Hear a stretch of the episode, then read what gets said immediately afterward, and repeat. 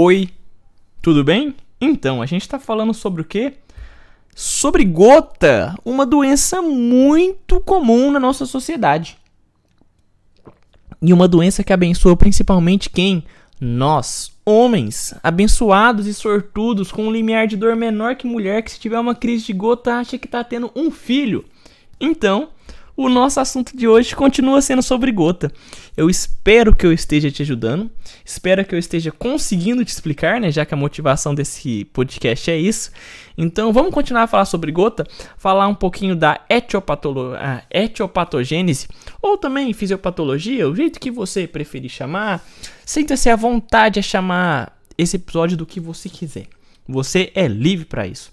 Enfim, meu nome é Lucas e esse é o Consegue Me Explicar, seu podcast dominical, que tá aqui para te ajudar, para me ajudar e para ajudar quem tiver interesse. Seja você vovozinha, vovozinho, jovenzinha, jovenzinho, sapequinha, sapequinho.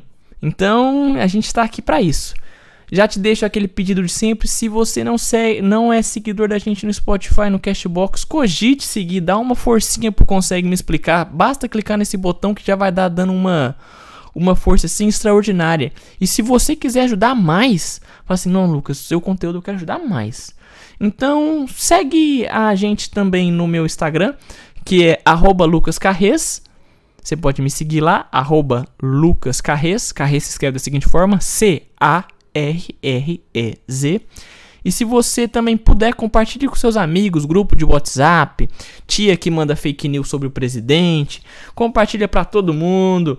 Vamos desmistificar o trem, tá bom?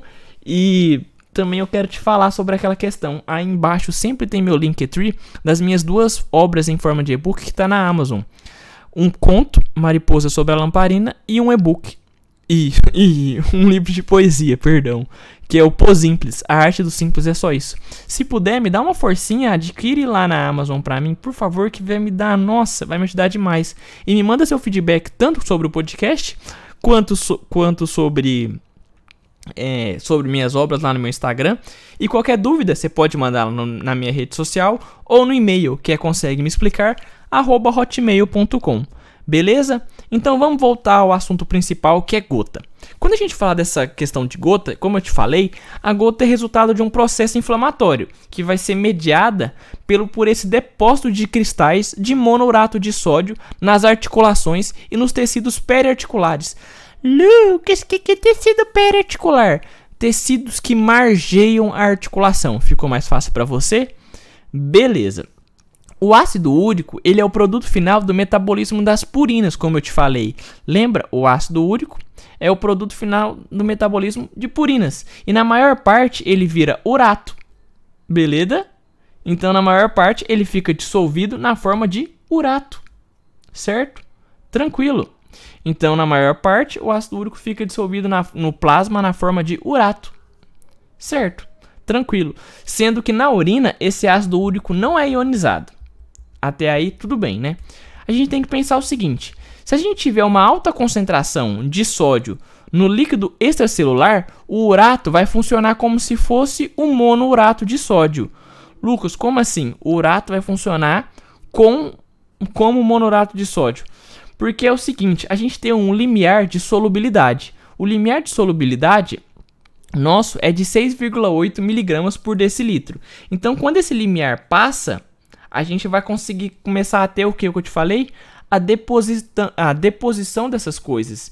Então, quando o monourato de sódio fica num meio de hiperuricemia, o monourato ele pode precipitar como cristais. E isso é o que? Ruim.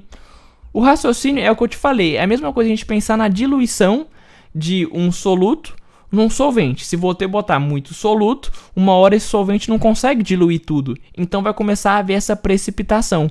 Então, no meio de hiperuricemia, vai haver uma saturação do fluido extracelular. Havendo essa saturação do fluido extracelular, o que, que vai começar a haver? Uma decantação. Então a gente pode levar a uma precipitação desses cristais de monorato de sódio, sendo que essa fisiopatologia tá, ou essa etiopatogênese está muito relacionado à predisposição genética e aos fatores ambientais, aos nossos hábitos de vida. Quando a gente fala dessas purinas, a gente tem que lembrar o que eu te falei. São bases estrogenadas que são muito provenientes da nossa dieta e da nossa síntese endógena, ou seja, da síntese do próprio corpo.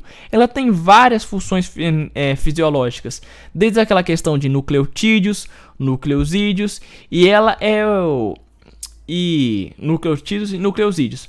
Quanto, e a gente tem que lembrar o que então? De DNA e RNA, sendo que o produto final da degradação desse dessas purinas é o que? É o nosso famoso urato. Até aí, tudo bem. A gente tem que pensar então nesse mapa metabólico que vai levar a degradação desse, ura, de, a degradação desse ácido úrico até o urato. Concorda comigo? Claro que eu concordo, Lucas. Faz sentido para você, então faz sentido para mim. A gente tem que saber dessa questão do mapa metabólico para chegar até urato, porque a gente vai usar a farmacologia para impedir determinados processos de, tra de transformar determinadas substâncias em outras substâncias. Então a gente vai fazer como se fosse o seguinte: para uma etapa passar pela outra, teria como se fosse uma ponte. Se a gente quebrar essa ponte, não vai haver a etapa subsequente, concorda comigo? Essa vai ser a ação do fármaco. A ação do fármaco vai impedir que determinada substância transforme num determinado produto. Beleza? Certo.